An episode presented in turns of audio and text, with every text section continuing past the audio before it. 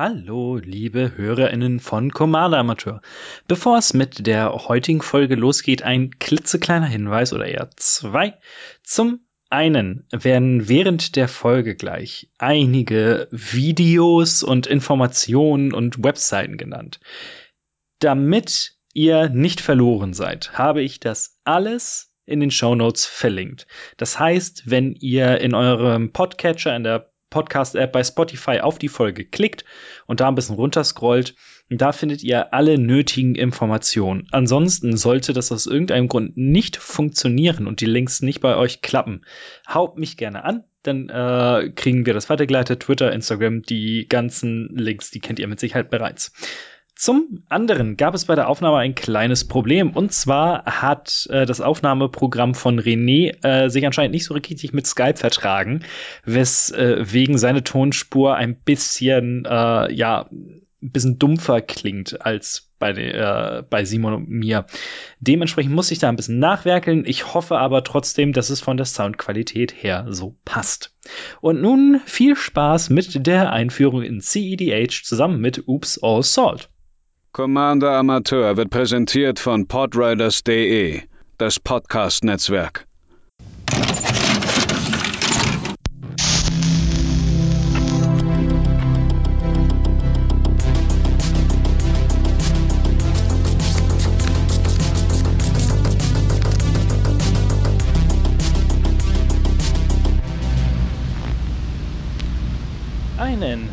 Wunderschönen guten Tag, liebe ZuhörerInnen, bei einer weiteren Ausgabe des Commander Amateur Podcasts. Heute mit einer etwas anderen Folge, denn wir wollen uns an äh, eine Art Subformat äh, wagen, äh, wenn man das überhaupt so nennen kann, zumindest auf eine, auf eine Unterart von EDH, von Commander, die sich sehr, sehr großer Beliebtheit äh, ja, erfreut, von der ich aber persönlich null Ahnung habe. Dementsprechend habe ich mir Unterstützung geholt. Im äh, Form von René und äh, Simon von Oops or Salt. Sagt mal Hallo. Ja, moin, äh, ich bin der René von Oops or Salt. Ähm, ja, wir haben letztes Jahr angefangen, und auch in der Pandemie, dann mehr übers Feldtable zu spielen und dann haben wir uns recht schnell dazu entschlossen, auch äh, auf CDH zu wechseln. Aber zu dem Format bzw. dem Unterformat kann ich gerne gleich ein bisschen mehr sagen. Genau, ich bin dann der Simon, der andere Part von Ups All Salt. Wir sind nicht nur zu zweit, aber der andere Part, der hier vertreten ist. Und wie gesagt, wir machen CDH-Content aller Art. Und ja, ich glaube, darum soll es in dieser Folge auch gehen. Deswegen das ist äh, korrekt. Möchtet ihr vielleicht noch einmal kurz erwähnen, wo es denn Oops Assault äh, zu finden gibt, auf den sozialen Netzwerken oder auf Twitch oder wo auch immer? Genau, also ähm, lokalisiert sind wir in Heidelberg, wenn man uns mal besuchen möchte. äh, falls das alles mit der Pandemie endlich mal vorbei ist, dann können wir uns hier sicher auch äh, im Local Game Store treffen. Und ansonsten sind wir auf Twitter unter Oops All Salt zu finden. Ein schönes gelbes Symbol für die Leute, die nicht wissen. Genauso sind wir auch bei Instagram vertreten, ähm, bei Twitch und bei YouTube. Ähm, Twitch streamen wir gelegentlich mal und wir sind eigentlich recht aktiv auf Twitter. Also wenn man uns kontaktieren will, Oops All Salt auf Twitter. Ich glaube, das findet man auch über dich ganz einfach. Mhm. Da sind auch immer spannende Diskussionen, sowohl Deutsch als auch in Englisch über CEDH. Das ist immer das Witzige, wenn man so durch seinen durch sein, äh, Twitter-Feed scrollt, zumindest den äh, Magic-Kuratierten, und dann auf einmal dieses, dieses knallgelbe Logo dazwischen haut mit irgendwelchen komplett absurden Situationen, mit denen ich halt überhaupt nichts am Hut habe, einfach weil ich das, äh, weil ich mit äh, CEDH halt nicht so viele Berührungspunkte habe. Ich fand es aber übrigens super, super cool bei äh, Simon, wie das so in einem Rutsch durchging. Das war nicht CEDH, das war CEDH. Ja, richtig und wichtig an der Stelle. Das muss man so aussprechen. So nennt man das Format dann auch. ähm, genau, es soll heute so eine Art kleine Einführung darin geben und ähm, ich als, äh, für die, ist mir auch mal aufgefallen, erstaunlich viele wissen das gar nicht. Ähm, Im wahren Leben, wenn ich nicht hinter Mikro klemme, äh, bin ich Online-Redakteur. Und äh, ich bin Journalist, Ausgebildeter und dementsprechend habe ich mir überlegt, dass ich euch einen kleinen Fragenkatalog mitbringe. Äh, Leute, die mit CEDH nämlich wenig am Hut haben oder davon vielleicht zum ersten Mal gehören, ähm, haben vielleicht so ein paar Vorurteile oder einfach ähm, ja denken vielleicht ein bisschen was über das Format, was vielleicht stimmt. In den meisten Fällen vermute ich allerdings nicht. Und äh, dementsprechend sollen diese Thesen, diese Fragen, die ich heute aufwerfe, von euch beiden so ein bisschen abgehandelt werden. Und äh, je nachdem, wie ich auch dazu stehe, äh, kommen wir in die Diskussion oder ich stimme euch zu und dann geht's weiter. Seid ihr bereit? Sehr gerne. Großartig. Ähm, die erste These und die erste Frage ist auch so ein bisschen zweigeteilt. Denn einmal äh, geht es darum, das klingt jetzt alles sehr negativ, weil das ist nun mal äh, das Format. Ähm, CEDH ist der schlechteste Weg, um in Magic einzusteigen, beziehungsweise auch in Commander. Einmal, René, was ist deine Meinung dazu? Ja, steile These auf jeden Fall, ähm, aber würde ich so unterstützen, weil das C in CEDH steht ja für Competitive.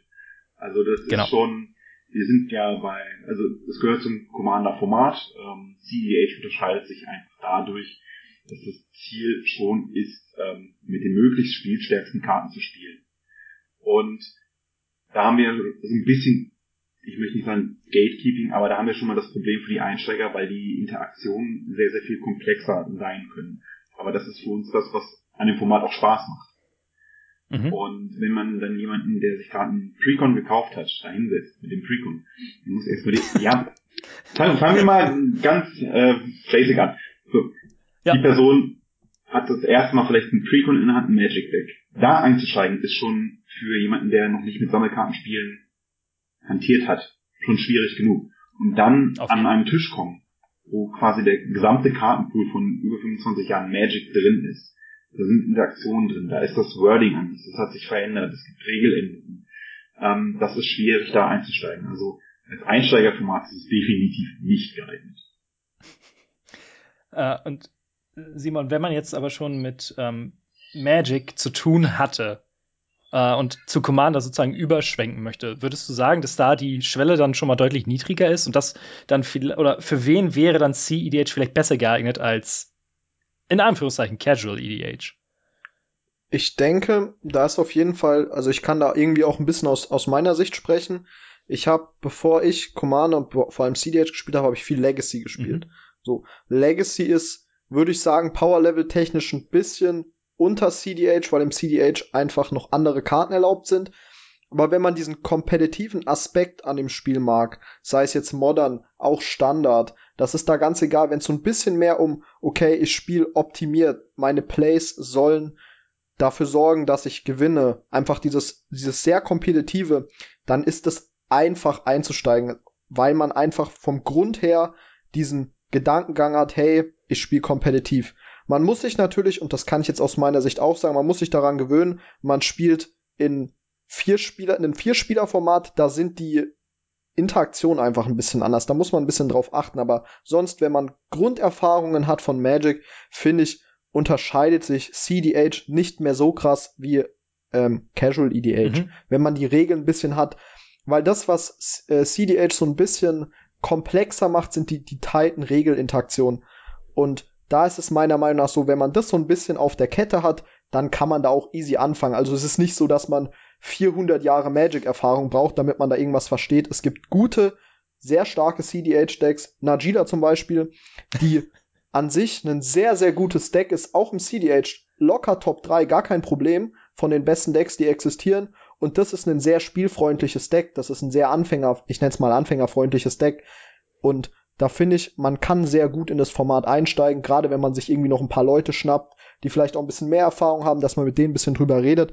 Aber wenn man den gewisse Magic-Erfahrung hat, dann kann man auf jeden Fall in das Format einsteigen, ohne Probleme. Ja, nur zur Aufklärung, ich habe äh, das Artwork von Najila als Skype-Hintergrund gerade eingesetzt. Ge genau aus dem Grund, ähm, weil ich auch durchaus gehört habe, ich glaube, Tolarian Community College hatte da auch mal ein Video zu, dass Najila halt für CEDH-EinsteigerInnen einfach durchaus geeignet ist. Ähm, die Frage kam mir äh, vor allen Dingen so in dieser, in dieser, äh, in dieser Unterteilung auch einfach deswegen auf, weil ich finde persönlich, EDH ist ein sehr schlechter, äh, generell sehr schlechtes Einstiegsformat, wenn man überhaupt keine Berührungspunkte mit Magic vorher hatte. Einfach weil es ähm, durch den Multiplayer-Aspekt selbst im normalen Casual-Bereich doch sehr komplex ist. Und ähm, weil, Simon, das, du das auch erwähnt hattest, die Zeit, die man Magic spielt, ist da eigentlich komplett egal. Ähm, ich spiele seit der fünften Klasse on-off natürlich, aber ich spiele es relativ lange und trotzdem baue ich mir andauernd Decks, bei dem ich 10.000 Trigger vergesse. Und das gehört halt irgendwo dazu. Und man wird nie, zumindest äh, im Casual-Bereich, das Ganze perfekt steuern. Oder halt selten. Und das ist eben auch die Sache. Wenn man schon, ähm, wie du ja auch schon meintest, äh, vom anderen Formaten wie Legacy oder Modern kommt und da dieses Mindset hat, ich will optimal spielen, dann kann einen das ganz schön abfacken. Wir sind explicit, ihr dürft fluchen. Ähm, wenn andere SpielerInnen daran schuld sind, dass ihr nicht gewinnt, weil sie irgendeinen Bullshit machen. Ähm, das ist nämlich zum Beispiel eine Sache, die äh, in meinem Freundeskreis bei einem, ähm, bei einem Bruder von äh, einer aus unserer Spielgruppe tatsächlich der Fall war. Er hat sich ein EDH-Deck gekauft und wir hatten auch mal mit ihm gespielt und er hat auch mit äh, das allererste Mal mein äh, EDH-Cube gedraftet. Das fand er cool. Aber als es dann darin ging, Constructed zu spielen, da war dieses, ich möchte das so gut wie möglich machen, dieses Mindset halt trotzdem da. Und äh, wenn man damit dann an einen Casual-Tisch geht, dann äh, ist es eine Sache, die ja häufig auch propagiert wird. So, wenn nicht alle vier Leute Spaß haben, dann funktioniert es irgendwie nicht. Dann, dann hakt es irgendwo. Ähm, das nächste ist eine Sache, die mir persönlich relativ wichtig ist. Das wissen auch die HörerInnen. Ähm, ich bin ja durchaus ein großer Freund davon, dass Magic einfach ein, äh, ein Spiel ist, was vielen Menschen, äh, ja, das von, für viele Menschen erreichbar ist. Und da sehe ich bei CDH allerdings ein kleines Problem. Deswegen, CDH ist auf einem klassischen PG nicht möglich, wenn man nicht zu Proxys greifen möchte. René. Ja, ähm, da kannst du auch gerne uns beide fragen, weil ich weiß, dass äh, Simon auch eine sehr dezidierte Meinung für hat. Ähm, ja, er hat es auch schon, er hat's auch schon gemeldet. er hat auch schon aufgezeigt. Genau. Ähm, ja, also äh, Proxys, ja gerne zum Austesten. Ähm, ich habe auch in einigen Decks, die ich gebaut habe, Karten geproxt, die ich mir dann aber nach und nach geholt habe, wo ich mir sicher war, dieses Deck möchte ich spielen. Mhm. Es ist Proxys sind meiner Meinung nach kein Problem, solange es keine Counterfeits sind, also wirklich Fälschungen der Karten. Das muss man hier ganz klar sagen. Fälschungen von Karten sind Fälschungen äh, Proxys, wenn man sich eine Karte nimmt oder wie ich es jetzt gemacht habe, ich habe zum Beispiel mit Aceton Foils, äh, Vollländer abgerieben, dass ich nur die Vollkarte habe und druck mir da jetzt eine Karte drauf. Ist ganz klar erkennbar, welche Karte das sein soll. Es ist aber auch erkennbar, dass es keine Originalkarte ist. Dann kann man mhm. damit spielen und wenn man die Karte nicht haben möchte, ja, kauft man sie sich oder wenn es halt Karten sind, die wirklich nicht so zugänglich sind, ähm, zum Beispiel, ich sage jetzt mal ein Tabernakel. Tabernakel ist ja, wenn man günstig rankommt, so 700, 800 Euro. Uff. da, da bauen sich an, einige andere Commander-Spieler vier Decks von. Fünf Decks. Ähm, ja. Ich, ich krieg mehr hin. Sicher, sicherlich bekommt man da auch mehr hin. Ähm, aber das sind so Karten, ähm, es soll nicht als Gatekeeping dienen, ähm, diese Karte nicht zu haben, wenn man Spaß an dem Format hat. Allerdings muss man dazu sagen, wenn man auf ein Turnier geht, wenn es ein offizielles Turnier sind, ist und da keine Proxys erlaubt sind. Ich habe es jetzt schon gesehen, dass einige Turniere erlauben von bestimmten Karten Proxys. Das ist okay. Mhm. Das wurde im Vintage ja auch lange so gemacht oder wird immer noch so gemacht, wenn Vintage gespielt wird. Dann finde ich das okay. Ähm, vor Fälschung sollten wir aufpassen. Proxys sind okay, wenn es nicht wirklich überhand nimmt. Also man kann sich auch ein ganzes Deck proxen, wenn man andere nicht auseinanderreißen will, weil da sehr, sehr teure Karten drin sind, aber die Karten ja, sollte man schon haben. Und am Spielspaß ändert ein Proxy Mhm. Äh, Simon, bitte. Wie, la wie lange Zeit genau. brauchst du? ähm, genau, folgendes. Und zwar, ich bin vorbereitet, wie Ups All Salt ist.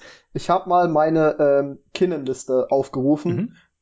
Kinnan Twister Loops. Da sind wir aktuell, wenn man die jetzt in Card Market kaufen würde, bei stolzen 14.000 Euro. so. Und das ist genau das Problem, was wir haben. Wir sind hier, wenn wir reden von, wie du es schon gesagt hast, wir reden hier nicht von, oh, da sind Karten teurer. Wir reden hier von, da sind Karten mehrere tausend Euro. Mhm. Und das Problem ist, und das ist eben an dem Format so, wenn man das Beste spielen will, dann muss man teilweise, muss man den Kinnen jetzt nicht, aber theoretisch der Time Twister 6000 Euro Karte. Ganz locker. So, und das ist eben das Problem, was wir an dem Format haben. Das sollte aber niemanden, und da, das muss man explizit sagen, das sollte niemanden davon abhalten, das Format zu spielen. Also, wie gesagt, René hat's ja gesagt, spielt mit Proxies, wenn ihr euch die Karten nicht kaufen wollt. Oder könnt, oder in dem Fall von Time Twister 5000 Euro, das sind Unsummen an Geld. Und da kommt Counterfeits, da habe ich selber noch eine Story zu. Ich war damals jung, Khans of Tarkir, Bloodstained Meyer, mhm. kam ja raus, Fetchländer. Und ich, mein, mein Taschengeld als 14-, 15-Jähriger zusammen, zusammengeschustert und mir die Karten gekauft. Vier, ähm, vier Fetchländer, ja, waren dann Fakes. Oh. Ist tatsächlich nicht so cool, muss man fairerweise sagen. Also es nimmt euch auch niemand übel, wenn ihr hingeht und auf ähm, eine Karte, weiß ich nicht, Time Twister draufschreibt und es in euer Deck reintut. Das, das nimmt euch niemand übel. Es soll auch kein, ähm, kein Gatekeeping sein, weil, wie gesagt, Decks Unsummen an Geld kosten. Mhm.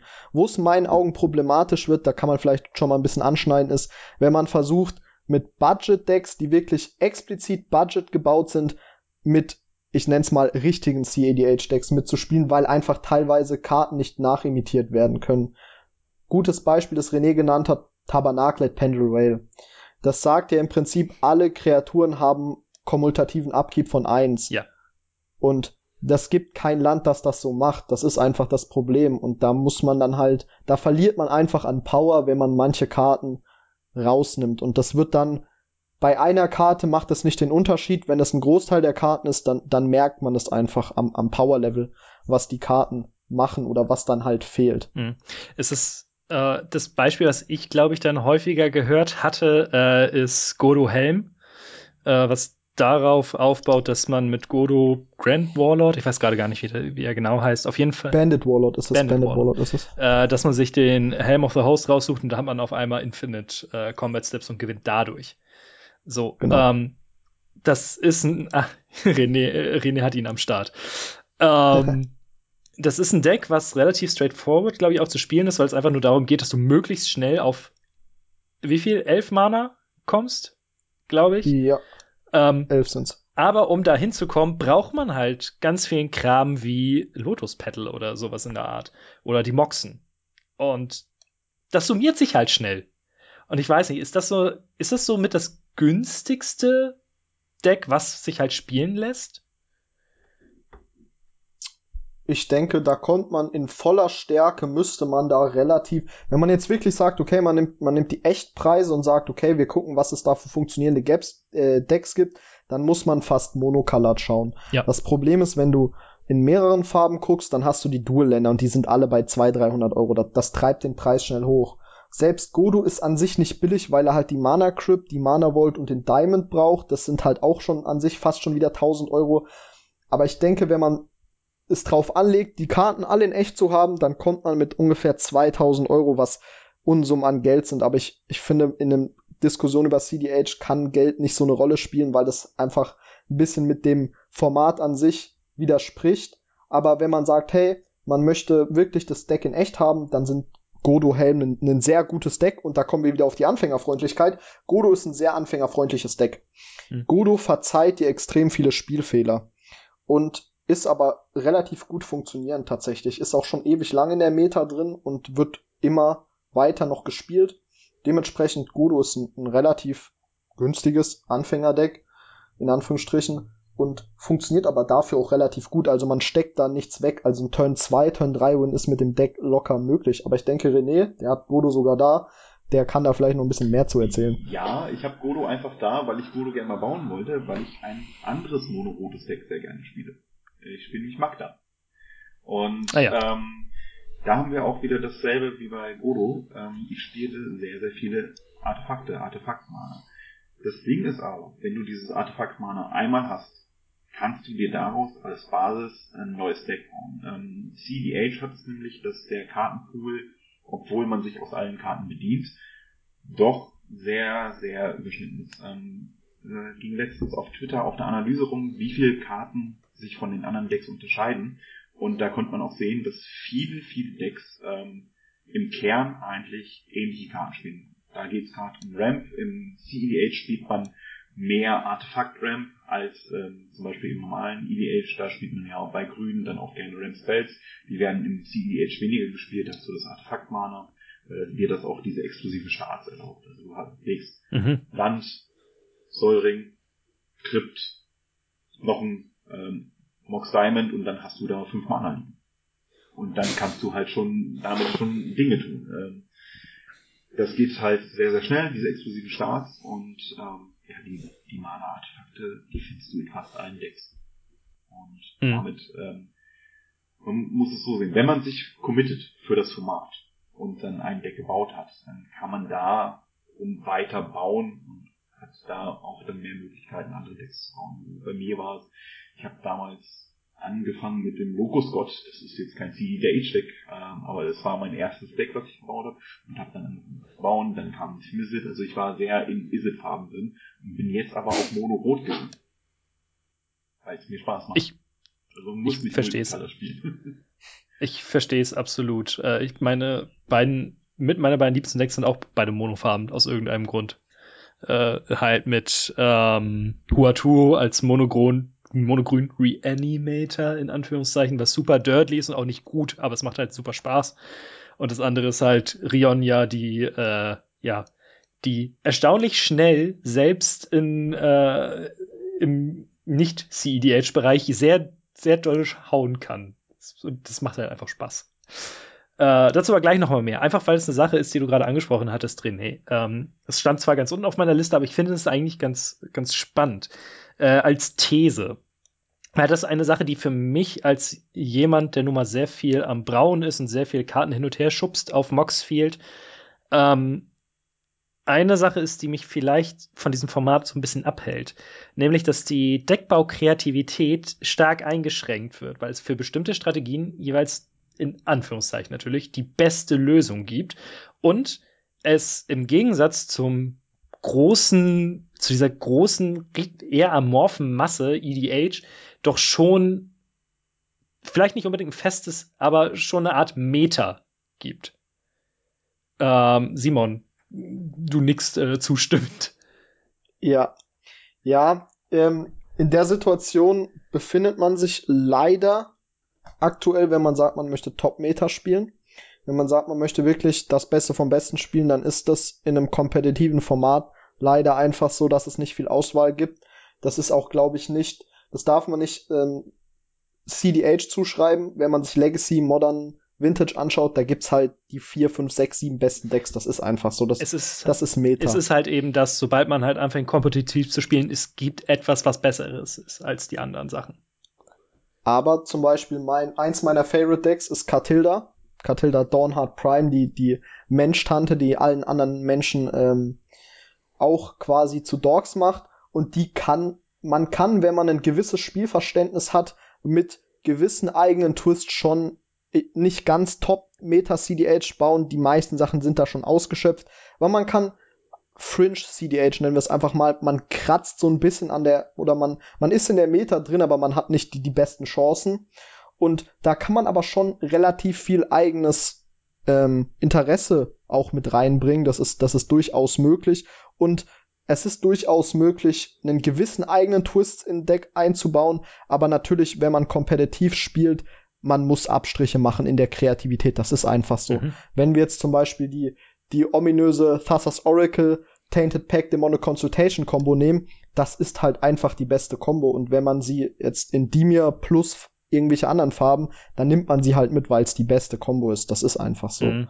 Und ich meine, wenn man kompetitiv spielt, da lässt man sich ein bisschen drauf ein. Natürlich, Kreativität steckt ein bisschen zurück, aber ich habe auch tatsächlich ähm, geschaut, wie viel Commanders aktuell auf der Database gibt. Die Database ist so ein bisschen etwas, was so der, der Anlaufstelle für alle CDH-Spieler ist. Wir haben aktuell ein bisschen über 100 Commander. Das heißt, wenn man sich anschaut, wie viel Commander es insgesamt ungefähr gibt, habe ich auch nachgeschaut. Bei Scryfall werden ungefähr 1300 Commander angezeigt. Also das heißt, wir bisschen weniger als ein ungefähr, Zehntel. Genau, wir sind ungefähr bei 10%. Dass die nicht alle was Unterschiedliches machen, ist, ist klar. Aber man kann so ein bisschen Individualität kann man reinbringen. Und dann ist es natürlich, das ist nämlich auch vielleicht sehr wichtig zu erwähnen, dass man in seine eigenen Meta Anpassungen machen kann. Mhm. Das funktioniert natürlich auch. Diese Listen sind nicht statisch, dass es heißt, hey, du musst die so und so bauen, sondern wenn man jetzt zum Beispiel Renés Magda-Liste nimmt, da kann man ein bisschen die eigenen Twist noch reinbringen, wenn man merkt, hey, man spielt viel mehr gegen Kreaturen, dann macht man da sowas und baut ein bisschen mehr Kreaturen-Hate ein. Aber es ist schon zu einem gewissen Teil so, dass CDH die Kreativität einschränkt, aber auf der anderen Seite mit jedem neuen Set kommen neue Ideen für Decks und wenn man jetzt zum Beispiel in das ganz neue Set Kamigawa reinschaut, da gab's schon wieder ganz neue Brews mit ganz, ganz verrückten Ideen, was man da machen kann. Wie hieß nochmal der, der, ich vergesse immer, wie das Ding heißt, das zwei Mana, die zwei Mana Artefakt-Kreatur, die allen Karten Madness gibt. Äh, oh, Äh, Contain Containment Construct ist es. Genau. Da war ja auch, glaube ich, als die gespoilt wurde, ging es auf einmal sehr hoch her, weil das anscheinend ein Effekt ist, den man gerne hätte. Ähm, ja, den Effekt gibt's sogar schon in Rot. Ja, mit ähm, äh, Conspiracy Theorist. genau. Ähm, Allerdings beschränkt er das auf eine Karte. Genau, und das Containment Construct, das wird jetzt sogar in Legacy getestet, mit einem blauen Bild, in dem du dann mit drei Lines als Diamonds äh, quasi Infinite Mana auch machen kannst. Also, Aber mit Eingebung des Handwerkers heißt, glaube ich, die Karte. ja. Das hatte ich, hatte ich mich nämlich so geärgert, weil mir ein Kumpel das dann direkt bei MTG äh, Stocks geschickt hatte, dass die Karte dann halt so, sobald es gespoilt wurde, ging Eingebung des Handwerkers halt hoch. Und ich hatte eine von den Karten hier. Aber mit sowas kann man halt nicht rechnen. Da hätte ich noch mal drei, vier Euro mehr rausquetschen können. Buy and Hold. Ey, MTG Stocks. ja, beste, beste Seite. Deswegen habe ich mir jetzt zum Beispiel, ich vergesse, äh, Fervent, nicht Fervent Charge oder so, die, die, äh, das Mardu Enchantment, was angreifenden Kreaturen plus zwei plus zwei gibt, die ist äh, gerade ein bisschen am explodieren dank äh, Ishin. Zumindest in den USA. Mal sehen, wann das nach Deutschland kommt. Mm, ja, René, Kreativität. genau, ähm, Kreativität. Ähm, es gibt sogar, ähm, wo Simon gerade die Database angesprochen hat, es gibt sogar einige Decklisten für sehr, sehr beliebte Commander-Kombinationen. Ähm, Partner werden ja sehr, sehr häufig gespielt. Ähm, da gibt's dann äh, kollaborative Builds. Das heißt, da sind mehrere Leute dran, die brewen zusammen und geben auch oft nur eine Core-Deckliste raus. Das sind dann Decklisten, die haben mal, 80 bis 90 Karten und die Restkarten sind Flex-Slots, die man dann je nach Meta, in dem man spielt, auch besetzen kann. Also du kannst dann wirklich die Meta-Calls machen, was du spielen möchtest. Ähm, ich gehe jetzt mal auf meine Magda-Liste. Die Magda-Liste, um das kurz zu erklären, man braucht im Endeffekt Magda, sagt, opfer fünf Schätze, dann kannst du in deiner Bibliothek nach einem Artefakt durchsuchen und dann suchst du dir meistens Oder einen Drachen. oder einen Drachen, was im CDH nicht ganz so relevant ist. ähm, du suchst dir meist die Clock of Omens. Also die Combo heißt auch Magda Clock. Und die Clock of Omens sagt, tappe zwei Artefakte, enttappe ein Artefakt. Magda sagt Mhm. aber auch, wenn ein Zwerg getappt wird, erzeuge ein Treasure. Das ist ein Artefakt. Das heißt, du hast Magda und ein Artefakt, was ähm, zum Beispiel ähm, Magda zu einem Artefakt macht oder hat ein Artefaktzwerg. Ähm, und tappst dann den Artefaktzwerg und die Clock, machst den Trigger der Clock, sagt, ich enttappe den Zwerg wieder und hab dann einen Treasure, Mhm. tappst den Treasure Mhm. und den Zwerg, machst dir noch einen Treasure und das machst du, I see. da machst du dir halt sehr, sehr viele getappte Treasures, mit denen du dann mit Magda wieder suchen gehen kannst. Und dann gibt es zwei Möglichkeiten, wie man ähm, das nutzen kann. Das eine ist der Academy Monteur. Der Academy Monteur macht nämlich für jeden Treasure noch einen Food und einen Clue, die du dann tappen Ich kannst liebe den. die du dann tappen kannst, im, im Endeffekt die Treasures wieder zu enttappen, hast dann halt Infinite Mana auch. Dann gibt's aber auch noch die Grinding Station, die sagt, tappen Hm. jemanden will und wenn ein Artefakt ins Spiel kommt, aha, wir haben den Move mit den Treasures, ähm, dann kannst du die enttappen. Und das sind so, entweder spielst du den Monteur oder die Clock oder beides. Äh, oder die Grinding Station oder beides. Weil im Endeffekt Ja. machen sie fürs Deck dasselbe. Das eine mild aus, das andere macht Infinite Mana und mit Infinite Mana, also Infinite ist halt, ne? Es gibt kein Infinite, es ist immer irgendwann zu Ende. Sehr, sehr, sehr, sehr, sehr viel. Genau, du machst sehr, sehr viel Treasures und gehst dann sehr, sehr viel mit Magda suchen und findest halt immer wieder das Elixier of Immortality, dass du für zwei Mana dein Graveyard wieder in die Bibliothek schaffst und das Elixier. Und du findest halt einen Sensei's Divining Top, mit dem du die oberste Karte ziehst. Sensei's Divining Top oben drauf machst, den mit Magda wieder suchst, ha, er liegt oben, wieder eine Karte ziehst, kannst dich also durch deine Bibliothek ziehen und äh, im Endeffekt findest du dann irgendwann ein Lightning Bolt und mit jeder Iteration davon schießt du ein Lightning Bolt einem Gegner ins Gesicht und machst dann das, das dann so häufig, bis alle tot sind. Oder mit der Grinding Station willst du die aus. Es gibt beides. Tod per tausend Nadeln. Ja. Es, es gibt beides. Ähm, und das sind so diese Flex-Slots. In anderen Decks ist es natürlich noch ähm, ein bisschen anders. Ähm, man kann zum Beispiel überlegen, ob man mehr Hate Pieces, Hate Bären spielen möchte wie ein Opposition Agent. In manchen Listen ist er nicht drin, in manchen Listen ist er drin. Ich will den spielen. Ähm, und dann kann man gucken, wenn jemand ein Deck spielt, wie ich zum Beispiel Magda, und ich keinen Opposition Agent habe oder so ein Flexbot, ja, dann kommt der Opposition Agent rein, weil da kann der Magda-Spieler nicht mehr suchen. Da ärgere ich mich hm. als Magda-Spieler drüber, aber für dich ist es in kompetitiven Aspekt natürlich wichtig, diese Karte zu haben, besser als sie nicht zu haben. Und das sind so diese kleinen Flexbots, die man hat und tauschen kann. Und ähm, ja, Kreativität war das Thema, Entschuldigung. alles gut, alles gut. Ähm, ist ja auch spannend, einfach mal zu hören, was, was, was es eigentlich so für Game-Winning-Kombos gibt, mit, über die ich zum Beispiel auch nie nachgedacht hätte. Ja. Aber dazu habe ich äh, vielleicht auch noch eine Frage. Ja, ähm, da liegt die Kreativität, um da diese Kombos zu finden. Da gibt es einige in der Community, die sowas finden. Ähm, Chris spielt zum Beispiel das Kakashima-Deck. Das war ein komplett neues Deck, als es aufgetaucht ist, gehört jetzt mit zu den Top-Decks. Ähm, hm. Da wurde dann was gefunden, was neu war und was schön auch zu spielen ist, anzugucken weniger. ähm, ja, also es, es gibt diese Möglichkeiten ähm, zu suchen, zu finden, mit neuen Karten, die rauskommen, auch sowas zu finden. Im Deckbau hast du natürlich weniger Möglichkeiten, um jetzt ähm, ein Deckkonzept zu bauen, wie du es in normalen Commander machen kannst mit ich baue jetzt ein Katzentribal. Ja, wird, mhm. wird schwierig im CEDH.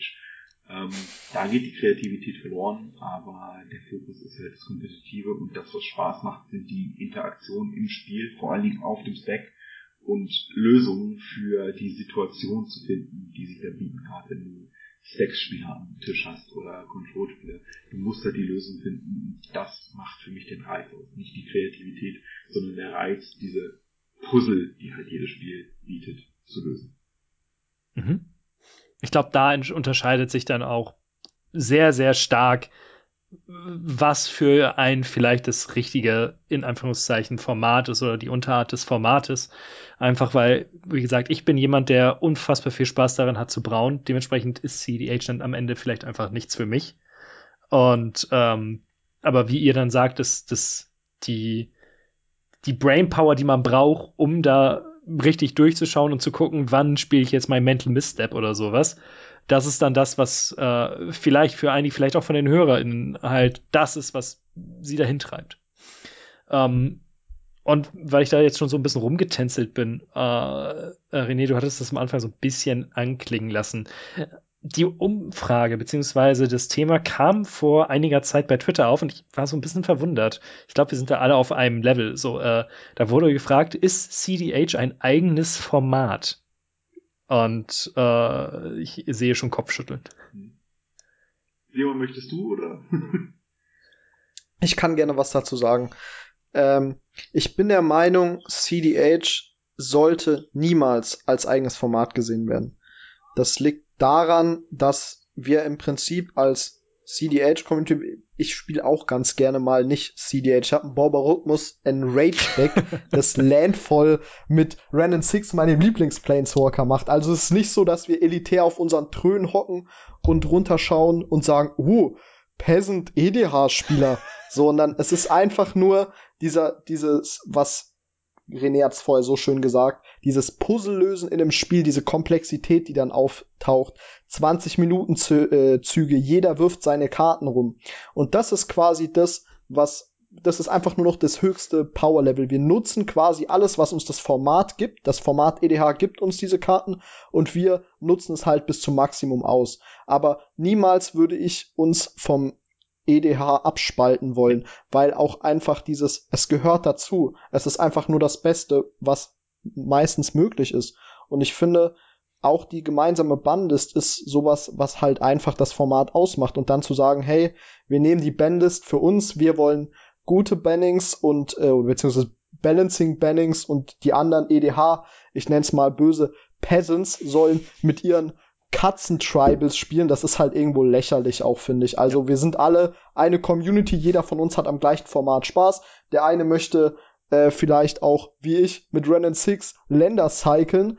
Der andere möchte vielleicht auch einfach mal full-blown Power spielen. Und das ist ja keine Abgrenzung. Es ist ja nicht so, dass du in die eine Richtung gehst und nie wieder in die andere zurück darfst. Nee. So, und ich finde, das sollte es so sein. Es funktioniert ja auch einfach so, dass in Magic die Formate nun mal durch die Regeln in irgendeiner Form unterschieden werden.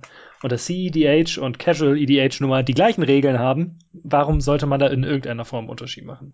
Ich finde es trotzdem relativ wichtig, dass es diese Unterscheidung im Namen zumindest irgendwo hat, damit einfach man als Community einfach so einen Punkt hat, an dem man sagen kann, okay, bis vielleicht bis hierhin und nicht weiter.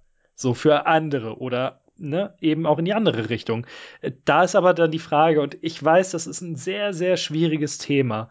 Ähm, wo ist denn der Übergang für euch so von, sagen wir mal, high-powered EDH-Decks ähm, hin zu CEDH. Ich weiß, das ist sehr, sehr, sehr schwierig und wir werden da auch keine Lösung für dieses elendige Power-Level-Diskussionsthema finden. Aber ähm, deswegen einfach mal vielleicht ganz interessant zu wissen, was da so eure Einschätzungen sind, René. Ähm, ich würde es ganz einfach sagen, wenn wir sagen, wir möchten CEDH spielen, weiß jeder eigentlich, was Sache ist. Ähm, wir haben es auch schon gehabt, das war letzte Woche, als wir gespielt haben. Da haben wir gespielt gesagt, wir spielen CEDH. Und da kam auch jemand, der hatte kein CEDH-Deck. Das hat man auch gesehen von den Card Choices, die drin waren. Aber die Person wusste, worauf sie sich einlässt und hat einfach gesagt, ja, ich möchte mitspielen, ich möchte mal sehen, was hier abgeht und hat sich auch nicht beschwert. Und ich glaube, das Wichtigste ist die Kommunikation vor dem Spiel. Mhm. Was möchten wir spielen? Wie möchten wir spielen? Was findest du nicht so cool? Also diese quasi Rule Zero Diskussion. Ähm, Wenn es da was gibt, wo alle sich darauf einigen können, fein, dann spielen wir auch.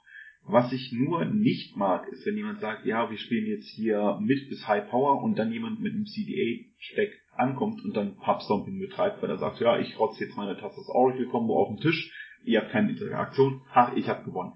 Das ist auch was, was nicht in unserem Interesse ist. Hm. Ich glaube, das, was die Commander Community stark macht, ist, dass wir auch, sieht man auch, ich finde sehr gut auf Twitter, wir sind ja über alle Kanäle sind wir gut vernetzt, unterhalten uns miteinander, haben unsere Diskussion und diese ganze Community, dieses Gespräche vor, vor dem Spiel, während des Spiels, nach dem Spiel, das ist es, was es. In Podcasts. In Podcast. Ja, das ist jetzt vor dem Spiel. Wir spielen ja nachher bestimmt noch. ähm, das ist das, was es für mich ausmacht. Und da findet man auch eine Lösung bei verschiedenen Power Levels. Und wenn man öfter mit den gleichen Leuten zusammenspielt, findet man auch auf ähm, Deckansätze, die einige vielleicht nicht so cool finden, äh, Lösungen und kann das auch ja, lösen, die Probleme, die man eventuell sieht. Das ist eh eine, eigentlich eine super spannende Sache. Ich hatte zum Beispiel, als ich auch mit diesem Format angefangen habe, ein ähm, einigermaßen großes, Pro einigermaßen großes Problem äh, ganz einfach aus dem Grund, ich habe eine feste Spielgruppe. Ich gehe nicht in den LGS und setze mich da mit zufälligen Leuten am Tisch. Äh, so dieses ganze Spelltable-Ding und so weiter und so fort. Das hat das natürlich ein bisschen aufgelockert, beziehungsweise auch leichter für mich verständlich gemacht. Aber vorher war das halt so, okay, wir spielen das halt in unserer Spielgruppe und wenn jemand ein Deck hat, was, womit nur er Spaß hat, dann sagen wir es der Person halt. Und dementsprechend war das schon ein Thema, was ein bisschen schwieriger für mich zu verstehen war am Anfang. Aber es ist genau das, was du meintest, so einfach mal vorher drüber schnacken. So. Und wenn drei Leute am Tisch sagen, so, ich spiele CEDH und ich, ich habe mein Precon, aber komm, ich werde mal sehen, wie schnell ich eigentlich verliere, dann sind ja eigentlich alle fein mit dem Erlebnis, was am Tisch da ist. Dazu noch, ähm, in der Runde war es wirklich so, wir hatten drei CEDH-Decks und die Decks in CEDH sind halt auch sehr, sehr auf Interaktion aufgebaut. Und die vierte Person hatte ein Agro-Deck mit Kreaturen der hat uns teilweise ganz schön vermöbelt, weil wir nicht drauf eingestellt waren, weil das nicht in unseren CEDH-Meter gepasst hat.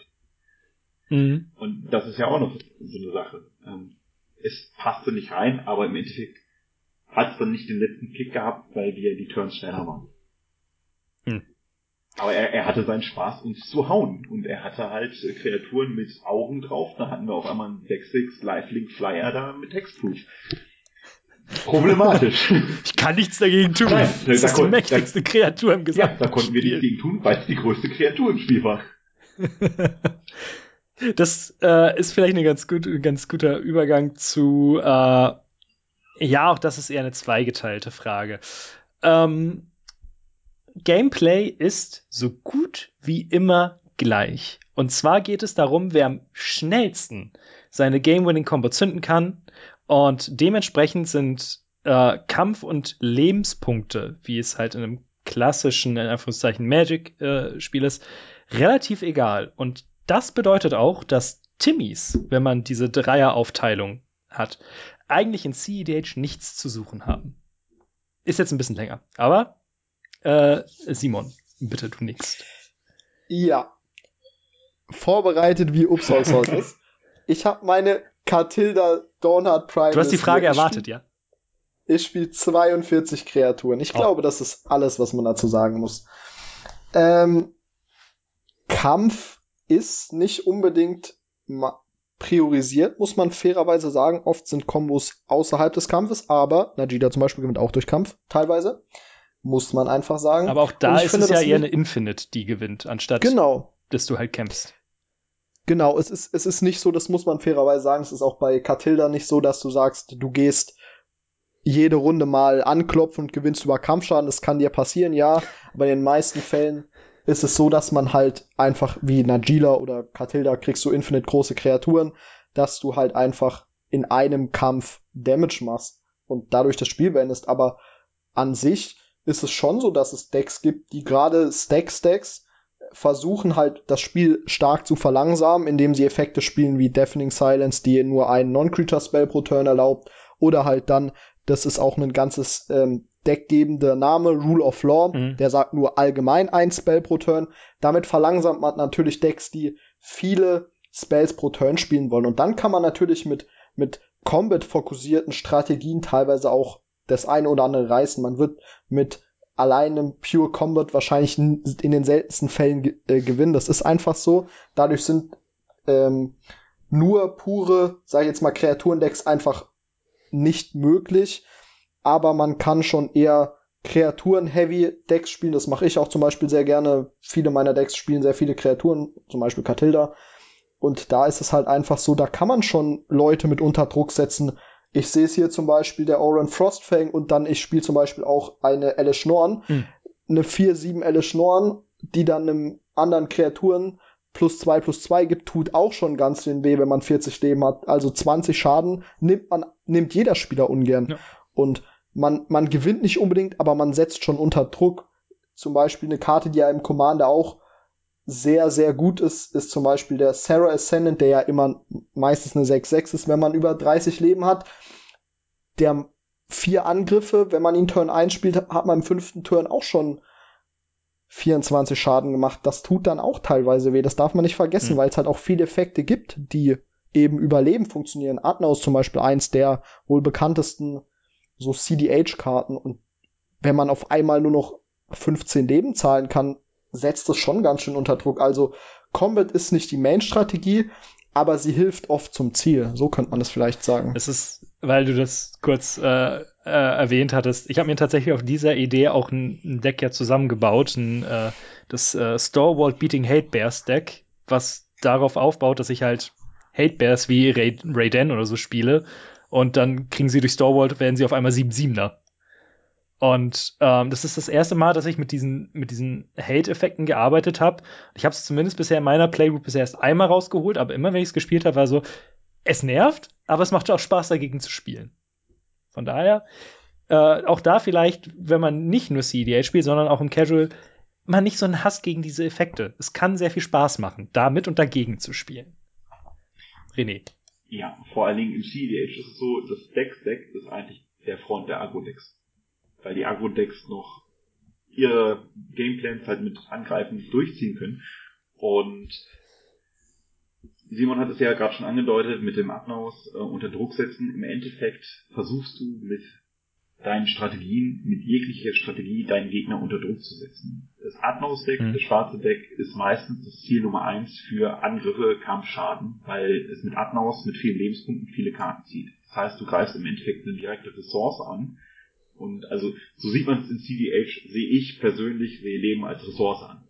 Man geht damit um, man überlegt genau. Es ist Magic. Ist ja. es immer so. Es äh, ja, es ist nur in dem Fall noch extremer, weil du halt wirklich auch ja. damit ähm, rechnest, Lebenspunkte zu bezahlen, um mehr Karten zu ziehen. Es gibt auch Decks, die mit Ikra Shidiki ähm, und Brustal halt sich möglichst schnell viel Leben machen wollen, damit sie noch größeres Atmos spielen können, damit sie damit dann in die Combo gehen können. Also da wird wirklich dann auf die Ressource gesetzt. Ähm, Timner. Timner ist einer der beliebtesten Commander in CH. Timner zieht eine Karte für Leben oder zieht auch mehr Karten für mehr Leben. Und du, Aber auch nur, weil er angegriffen hat. Ja, du musst angreifen und greifst mehrere Leute an. Und du machst den Kampfschaden gegen Ressourcen vom Gegner, das Leben, und für Ressourcen für dich, um halt Karten zu ziehen, ihn zu tutoren, und so weiter. Es ist nicht die primäre WinCon, es geht aber auch. Mhm. Es ist halt, es führt dann halt zu so absurden Situationen, dieses, dieses Combo-Ding, weil ich hab die, ich hab das Video mit Sicherheit auch gesehen, äh, von Playing with Power, wo äh, Inala einmal Turn 1 gewonnen hat und fast Turn 2 wieder gewonnen hätte. Und das ist zum Beispiel eine Art von Gameplay, die mir einfach nicht zusagt, weil, wie ihr schon meintet, so dieses Puzzle lösen von wegen, okay, wie gehen wir jetzt dagegen vor? Das ist in diesem Fall ja in irgendeiner Form komplett außer Kraft gesetzt. Das ist cool, wenn man es einmal sieht, was eigentlich so möglich ist. Ein Kumpel von mir hatte ein Küchentischdeck, was keine Länder gespielt hat. Und das hat funktioniert und hat sehr schnell gewonnen. So, Magic ist, ist so Banane manchmal, was eigentlich alles möglich ist. Aber das ist dann einfach eine Sache, ähm, bei der ich keinen Spaß hätte, dagegen zu spielen. Jein, also da, da möchte ich mit einem klaren Jein antworten. Natürlich. ähm, klar ist es möglich, dass ähm, gerade bei dem Video, was du angesprochen hast, der Spieler war als zweites dran, die anderen hatten noch nichts auf dem Board, konnten noch nicht interagieren. Aber es ist im CDH eher die Seltenheit, dass es Turn 1, Turn 2 oder Turn 3 gewonnen wird. Es zieht sich auch meistens mehr nach hinten, weil halt die Interaktion da ist. Mhm. Und ähm, bei Andrea Mengucci hat es jetzt letztens auch geteilt, der hat in Modern in Turn 1, also Turn 0, er war noch nicht mal dran, hat er auch verloren. Es geht auch in anderen Formaten, in Turn 0 zu verlieren. Es ist möglich, aber es ist nicht die Regel, definitiv nicht. Und das ist, glaube ich, auch so ein Vorurteil, mit dem das CDH-Format zu kämpfen hat. Das heißt, ja, also mhm. das Spiel ist immer nach so kurz wenig Turns vorbei. Ja, bei uns gehen fünf Turns dann aber auch mal äh, anderthalb Stunden. Weil die Interaktion halt da ist. Weil der Stack auf einmal explodiert. Ja. Gut. Äh, ich habe nur noch eine These mitgebracht und äh, im Grunde genommen habt ihr sie auch schon beantwortet, aber vielleicht dann noch eine kleinere Frage hinten angestellt. Und ich weiß selbst, dass die eigentlich Bullshit ist, aber ich fand es irgendwie ganz witzig, das mal einzubringen. Äh, CDH-SpielerInnen hätten lieber keine Bandlist. Uff. Ja. Simon, bitte. Mm. Banlist. Wir, wir sitzen alle, wir sind alle Commander-Spieler, wir sitzen alle mindestens einmal die Woche da und sagen, oh Mann, warum ist Karte XY gebannt? Aber ich kann euch mit Sicherheit sagen, dass es Karten gibt, und da bin ich auch ganz froh, dass sie gebannt sind. Grisselbrand ist zum Beispiel so eine Karte, wir haben über Leben als Ressource geredet. Wenn man da einfach mal 21 Leben zahlt und 21 Karten zieht, ist für alle anderen ganz unlustig. Also klar, es gibt immer Karten, da, da sitzt der eine oder andere da und sagt, oh, warum ist die jetzt gebannt? Karakras ist ja so eine sehr Ka Karte, die ja, wo man wahrscheinlich einen Case für machen könnte, dass man sie anbandt. Wäre sie lustig? Wahrscheinlich nicht. Ich bin immer noch dafür, Aber- dass äh, Primeval Titan gebannt wird, damit ich endlich in meinem 5-Color Giant Deck alle fünf Titans spielen kann. Wichtig. Aber wenn wir uns zum Beispiel, da, da hatte ich es letztens mit einem anderen Mitglied aus Ups All Soul drüber, dem guten Chris, über Time Vault. Time Vault ist ja eine Karte, die gebannt ist, die ja sagt, tap sie, krieg einen Extrazug. Gibt ja eine lustige Karte, die heißt Voltaic Key, die sagt, für einen Mana enttappe ein Artefakt. Damit kann man für einen Mana Infinite Turns generieren. Weiß ich nicht, wie viele Spieler da am Tisch Spaß hätten. Ich würde sagen, der erste, der ist halt resolved. Und was wir aktuell noch relativ haben, ist mehr oder weniger eine gewisse Diversität. Es entwickelt sich auch mehr in Richtung Mid-Power, äh, Mid-Power sag ich schon, Mid-Range stackstigere Decks, so ein bisschen. Mhm. Jeder hat jetzt mal das Oracle gespielt, jeder hatte mal Spaß damit, jetzt entwickeln sich die Sachen ein bisschen, würde ich sagen, in mehr midrangiges Format. Ja. Die Bandlist hat Karten drauf, die overall in der Magic-Geschichte als die stärksten Karten aller Zeiten eingehen, wenn wir uns Time Walk, Time Vault, Black Lotus anschauen und man kann sich gerne mal so No-Banlist CDH-Videos anschauen. Die, die Decks sehen dann wirklich alle gleich aus, weil es halt dann einfach nur noch ein Arms Race danach ist. Wer hat als erstes Time Vault, wer resolved als erstes Grizzlebrand, wer hat auf der Starthand einen Time Walk. Das ist bestimmt mal, wenn man drüber philosophiert, oh Mann, ich hätte gerne mal die Karte. Ist das für einen Abend, ist das eine lustige Idee? Für eine ganze Zeit, glaube ich, dann hat man wirklich ein sehr einseitiges Format und also ich könnte mir nichts Schlimmeres vorstellen als No Banlist, weil das ist wirklich, das ist ein, ein Höllenritt, sage ich jetzt mal. Ah, Ja, das glaube ich. Aber ich glaube, Renés äh, Artefakt-Deck wird sich drüber freuen, wenn man Time Vault damit Ach, findet. hätte ich nichts gegen, so, dann hätte ich äh, Infinite Mana und Infinite Turns. Yay! Super. ähm, ja, aber ich bin, ich bin da voll bei Simon. Also, ähm, die Bannliste ist schon zu Recht da. Ähm, ich würde sogar noch einen Schritt weiter gehen. Ähm, ich glaube, uns als äh, CDH-Player, wir haben auch schon drüber diskutiert. Ähm, eigentlich hat jeder damit gerechnet, dass zum Beispiel ein Dockside Distortion das jetzt mal demnächst gebannt wird. Weil die Mhm. Karte ist bockstark, auch im normalen EDH und im CDH wird da sogar noch drumrum gebaut, dass man Dockside Loops machen kann, damit man noch mehr Mana generieren kann. Ähm, irgendwann wird's die Karte auch mal treffen. Auch Sicher? ich denke schon, also ich rechne eigentlich damit, dass Dockside und äh, Thoracle sind immer noch unter Beobachtung. Das sind Karten, die können schwierig sein. Und wenn die gebannt sind, dann gibt's andere Wincon. Dann gibt's die andere Premium Wincon in CDH. Dann gibt's andere Loops, mit denen man Mana generieren kann. Da wird sich eine Lösung finden. Hatte ja, also ich bin ja immer noch der festen Überzeugung, dass Dockside ähm, mit der Stärke der Spielgruppe skaliert. Einfach aus Ja. dem Grund, weil dann eben mehr Artefakt-Ramp und so gespielt wird. Aber wir hatten es jetzt nur, äh, als ich vor äh, kurzem beim Zeitpunkt dieser Aufnahme beim herumkommandiert Stream war und Rionia ausgepackt hatte, da hatte ich Dockside auf der Hand, hab Aggravated Assault nachgezogen und hatte Mana Geysir. Und dann habe ich halt Turn 4, bin ich halt Infinite gegangen und habe gewonnen. So, weil ich einfach pro Zug 8 Mana gemacht habe, fünf davon ausgegeben habe für eine weitere Kampfphase. Und das war so ein Punkt, wo ich so dachte so, gut, das hast du jetzt auch einmal gemacht. Hat mir ein bisschen Spaß gemacht, allen anderen nicht. Hm. Und äh, Ich ich, kann es schon verstehen, wenn der unter Beobachtung ist, der Boy. Der ist halt schon, äh, der ist dezent gut. Aber Ich hatte. Ja. Oh. Nee, ich, weil es eine Sache ist, die, glaube ich, sehr, sehr, sehr kurz bevor ich ähm, angefangen habe mit EDH, zumindest sehr viel intensiver. Äh, was war Flash Hulk? Ich weiß, dass es aus Flash und Protean Hulk bestand. Und der Protean Hulk ist tatsächlich nach dem Bann sehr weit runtergedroppt im Preis, weswegen er in meinem Muldrotha-Deck auf einmal drin ist. Das ist eine ganz witzige Kombo, wenn man kein, kein Spaß am Spiel hat. Flash ist, Flash ist eine, eine Instant-Karte, ist ein blauer Instant. Und vielleicht muss man vorher wissen, was, was Hulk macht. Hulk hat als Effekt, dass er, wenn er stirbt, sucht er Karten im Wert von, ist es, ähm, Sieben Mana, glaube ich, na, insgesamt. sieben, genau. Damit findet man eine Infinite-Combo. Man findet Disciple of the Void. Es ist ein Artefakt, meistens ist es Lesser Masticore. Und es ist ähm, Melira, nee, Silvok Outcast heißt sie, glaube ich. Dass man Genau. keine minus 1, minus 1 Counter. Genau. Und der Lesser Masticore hat Persist und wenn er auf den Graveyard geht, ähm, er kriegt keine, kommt er zurück mit der minus 1, minus 1 Marke, er kann keine bekommen. Und wenn man den, Dis, wenn man einen Sec Outlet hat oder auch nicht, man zum Beispiel einen Disciple of the Void hat, kann man damit Infinite Schaden schießen.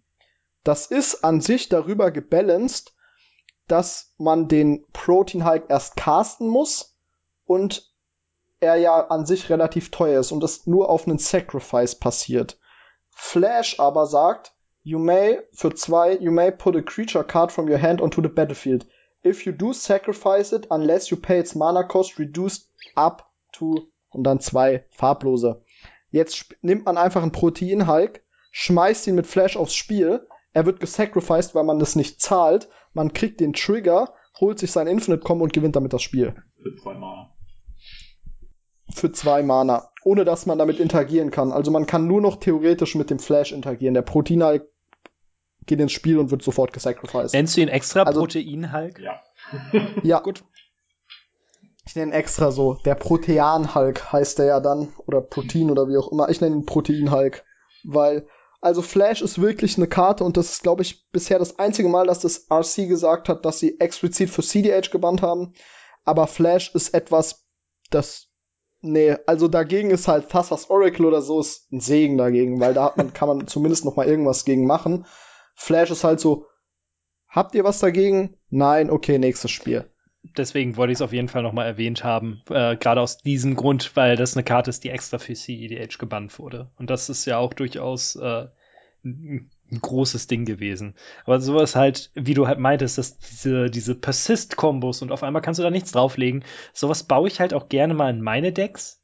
So mit Solemnity oder ähnlichen Schwachsinn. Das sind aber halt Sachen, die ich mir dann nicht extra raustutoren kann innerhalb von Turn 2 oder so, sondern da muss ich halt schon irgendwie reinziehen. Und dann geht sowas, finde ich, zumindest für mein Verständnis immer, einigermaßen gut klar. Ähm, aber ja, Flash war eine sehr absurde Karte. Das war's zumindest vom meinen Fragenkatalog. Äh, Simon hatte jetzt aber schon angekündigt, du hattest dir vielleicht sogar noch ein paar Sachen rausgeschrieben. Hast du irgendwas, was wir noch nicht angesprochen haben? Ja und, und nein, auf jeden Fall. Also so ein bisschen, das ist, es ist alles schon sehr ähnlich. Du hast das sehr gut recherchiert, muss man fairerweise sagen. Danke. Da sind viel, was, viel, was man für Anfänger wahrscheinlich hat, ist ähm, einfach abgehakt worden. Ich hätte vielleicht noch, und da kann mir René bestimmt auch noch beisteuern, ich hätte, wenn jetzt Leute sagen, hey, dieses CDH finde ich ultra cool, Hm.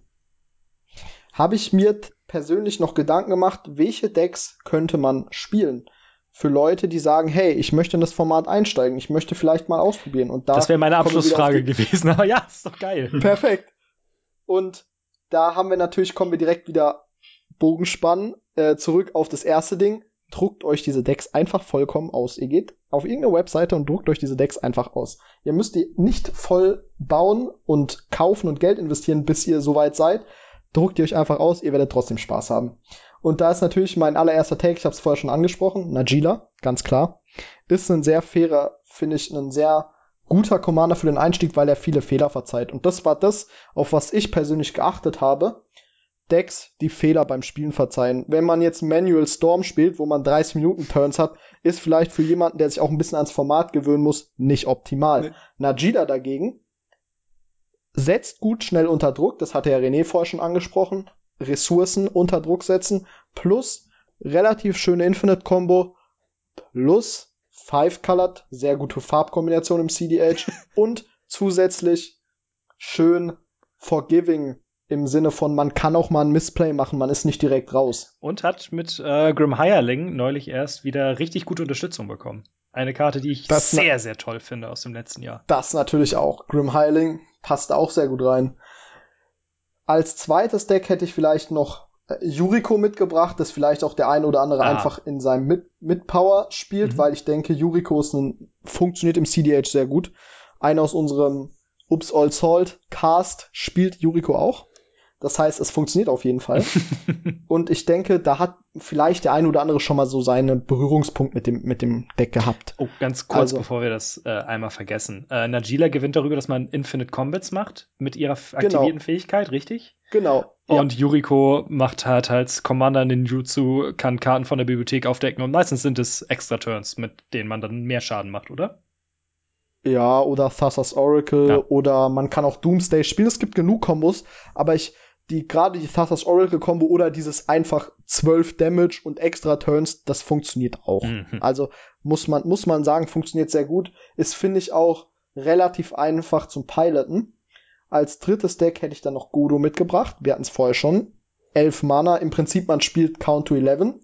Guckt, hat man elf Mana, kann man Helm of the Host und Godo resolven gewinnt das Spiel über Infinite, Com äh, Infinite Combats auch.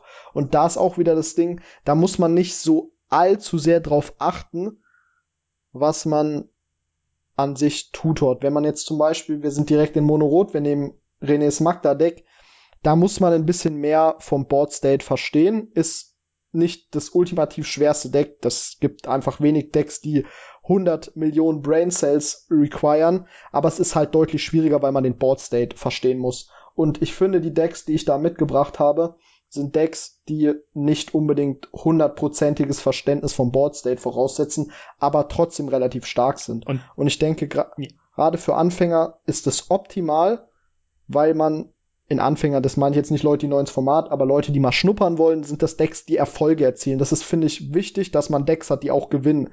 Man kann das schönste, super tolle Deck haben, wenn man damit nichts gewinnt, ist auch blöd. Jeder will mal gewinnen. Und ich denke, die drei Decks von mir ähm, sind, denke ich, ein guter Start. Aber ich, vielleicht hat der René auch einen ein oder anderen Vorschlag, den wir als Ups All Salt an die Community ranbringen können, wo er vielleicht noch ähm, gute Decks für Anfänger sieht. Übrigens nur ganz kurz und auch äh, alles drei Decks, die halt über Combat in erster Linie funktionieren. Genau. Ähm, nee, da habe ich ehrlich gesagt, ähm, Godo wäre auch eine Wahl gewesen und äh, Yuriko auf jeden Fall. Also die beiden Decks, weil Yuriko auch in einer Budget-Version sehr, sehr gut funktionieren kann. Ähm, das ist auch noch wichtig. Also Yuriko Budget kann auch ein CDH-Table ohne Probleme unter Druck setzen, wenn dann äh, die extra Turn Spells, die 10 Mana und mehr kosten, aufgedeckt werden. Ja, dann kriegt jeder Gegner 10 Schaden. Und das tut weh. Ähm, ja. Ansonsten muss ich mal kurz überlegen. Ich bin. Vielleicht dann so äh, mal aus, außerhalb von Rot, solange René überlegt. Gibt es denn in den anderen Monofarben irgendwelche Commander? Es gibt hier zum Beispiel in Monogrün den, wie ist er, Yisan Wanderer Bart, der durchaus, also zumindest in meinem Verständnis stark ist, wobei ich da nicht weiß, wie, wie weit CEDH playable der ist. Ähm, das wäre ein Punkt, weswegen ich die grünen Karten auch ausschließe, weil du da oft dann in Combo und Storm Turns reingehst und dann mit deinen mhm. End-Tab-Infekten, Tab-Effekten arbeiten musst, dass du die Ability von den mono Commandern immer wieder nutzen kannst. Und du spielst immer ein Gears Cradle. ja. Deswegen würde ich eher gegen Mono-Grün stimmen in dem Fall, ja. Mhm. Aber Mono-Weiß wahrscheinlich schwierig man kann Heliod spielen, ah. Heliod ist okay. Problem da ist, und ich glaube, dass deswegen hat ähm, René auch mh, relativ auf gut positiv auf meine Vorschläge reagiert. Das sind alles Sachen, die auch relativ simpel ähm, nicht Stacks sind. Stacks ist, wird zwar immer so gesehen, als leg einfach deine Hate-Bears hin. Wenn du es halt schlecht machst, verlierst du allen anderen und dir damit das Spiel, mhm. weil halt Effekte getext werden, die man nicht texten sollte, zum Beispiel Interaktion von anderen. Also da finde ich gerade so Heliot könnte funktionieren. Ich würde in den meisten Fällen am Anfang von Monocolored die Finger lassen. Gerade wenn wir bei Blau sind, sind wir bei sehr viel Interaktion auf dem Stack, da muss man schon wissen, was man tut. Schwarz ist so ein bisschen schwierig, weil das sehr, sehr schnell ist und man relativ schnell raus ist, wenn es nicht funktioniert. Grün ist aus den Gründen, die René genannt hat, einfach auch relativ komplex. Man kann natürlich, wenn man sich ein bisschen eingefunden hat, kann man jedes Deck spielen, was man möchte. Darum ja, geht's gar nicht. Wir wollen hier nicht den Leuten vorschreiben, spielt bis an euer Lebensende das, aber wir beide, und das, das sieht man dann auch in der Abstimmung, finden halt einfach, dass das Decks sind, die relativ gut das Spiel erklären, relativ gute Farbkombos sind in, in meinen Augen. Mit Thassa's Oracle und Demonic Consultation in Yuriko zum Beispiel hat man einfach die stärkste Combo. Das ist einfach so. Besser wird's nicht. Und ich denke, das ist einfach, wenn man sich an die ein bisschen ranhält, kann man in den ersten drei, vier Matches, es geht wirklich dann nur drum, dass man sagt, hey, man kriegt ein bisschen Gefühl dafür und dann tobt euch aus, spielt was ihr wollt. Spielt Thrasios Timler. Ja, ja, zum Beispiel. Value. Value. ähm, aber ich, ich möchte noch mal äh, reinhaken, was Simon, weil Simon hat ja. zwei Dinge gesagt, die sehr, sehr gut äh, zusammenpassen. Das eine ist, äh, dass Deck-Stacks sind schwieriger zu spielen und das andere ist, man lernt den Board State erst mit mehr Spielen kennen. Und genau das ist das, was das Deck Stack will. Es muss den Board State erkennen, den Spielstate, wann es welches Deck spielt. Weil sonst verlierst du auch das Spiel. Weil du musst mhm. genau gucken, was ist jetzt gerade mein Freund und was nicht. Ähm, wenn ein Gegner schon eine sehr große Bordpräsenz hat, dann spielst du nicht eine Rule of Law, weil dann kann keiner mehr so richtig interagieren. Ist halt auch nicht so gut. Ähm, und das, also wirklich die Board States erkennen, die Interaktion erkennen, das kommt über Spiel. Mhm. Absolut. Und äh, mehr spielen ist ja generell etwas, was alle Magic-SpielerInnen äh, eigentlich tun wollen. Dann äh, René und äh, Simon, vielen, vielen, vielen lieben Dank, dass ihr euch die Zeit genommen habt, um mich, äh, um euch mit mir herumzuschlagen und äh, meiner Unwissenheit.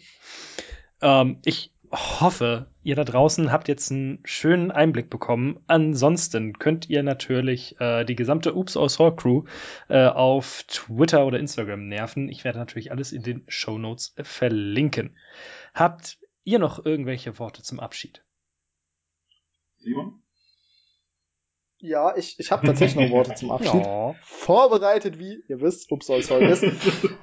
Ich möchte, ich möchte hier einfach noch mal für das Format CDH ein bisschen pluggen. Ja. Ich möchte einfach, ich find's unglaublich, je größer die Community wird, desto größer wird einfach das, das, der, das Denkvermögen dieser, dieser Blase habt keine Angst davor, irgendwelche, wenn ihr irgendwelche Decks auf der Database seht, habt keine Angst, den Leuten auf Discord zu schreiben. In den meisten Fällen, die haben meistens auch eigene Discords, wo ihr dann mit den Leuten drüber schreiben könnt. Ich kenne keinen Discord, auf dem man nicht gehen kann und der einem nicht sagt, hilft, seine eigene Deckliste bewertet, wenn man eigene Ideen hat. Also so viel wie ich aus der Community schon mitbekommen habe, wie man sich untereinander hilft. Natürlich, es gibt immer schwarze Schafe. Ich möchte das auch nicht als die perfekte Welt darstellen. Je, je größer irgendeine Community ist, umso größer ist die Wahrscheinlichkeit, dass da auch Idioten dabei sind.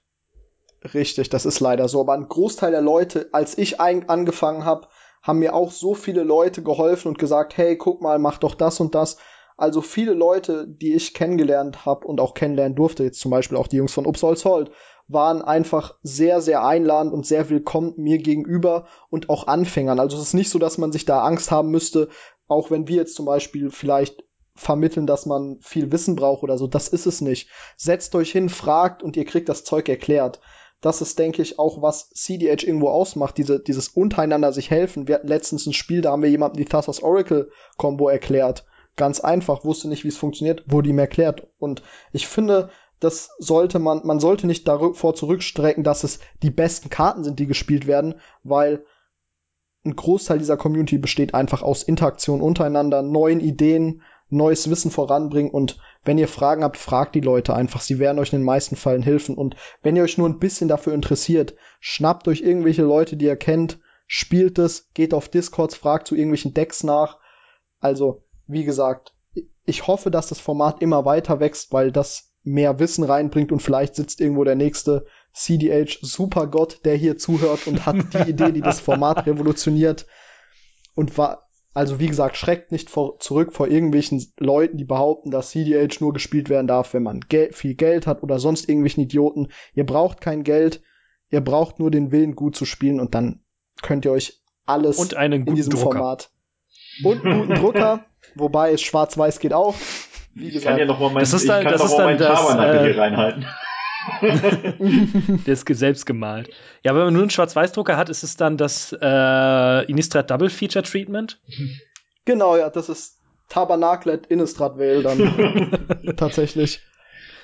Ja, ähm, genau, ich kann mal wieder Simon nur zustimmen. Hat er gut vorgearbeitet. der kriegt am Freitag den Kopf gestreichelt. Ähm, ja, ähm, kommt auf die Discord-Server. Wir haben auch, ähm, das hat der Mars von Off-Topic Commander eingerichtet, es gibt einen CEDH Germany-Server, es gibt da immer Spielersuche, es gibt bei uns auf dem Discord immer Spielersuche. Also man findet für CEDH auch eigentlich immer Spieler oder Spielerinnen. Wir haben auch mittlerweile viele Spielerinnen. Ja, es könnten mehr sein, aber es kommen immer mehr Spielerinnen dazu, ähm, die das Spiel spielen wollen, die auch CDH spielen wollen. Und man findet Leute zum Spielen ohne Probleme. Und der Austausch auch untereinander ist da. Kommt einfach hin, deutschsprachig, englischsprachig, es ist alles da. Und äh, ja, vielleicht als Schlusswort von mir, spielt und habt Spaß. Super. Das sollte immer die Haupt das Hauptding sein. Habt Spaß. Darum geht's eben. Und ja. wenn euer Spaß daran besteht, dass ihr langsam seht, wie eure Gegner äh, verzweifeln, weil ihr die richtigen Stacks-Pieces zur richtigen Zeit gespielt habt, dann ist das eine Sache, die dazugehört. Also vielen, vielen lieben Dank nochmal, dass ihr da wart. An die ZuhörerInnen vielen, vielen lieben Dank fürs Zuhören. Ich hoffe, diese Einführung ins CEDH hat äh, was gebracht und äh, ihr habt vielleicht jetzt auch mal Bock da reinzuschauen. Und ansonsten, wir hören uns beim nächsten Mal wieder. Bis dahin, habt noch eine schöne Zeit. Tschüss. jo, so. ähm, Aufnahme stoppen, würde ich sagen.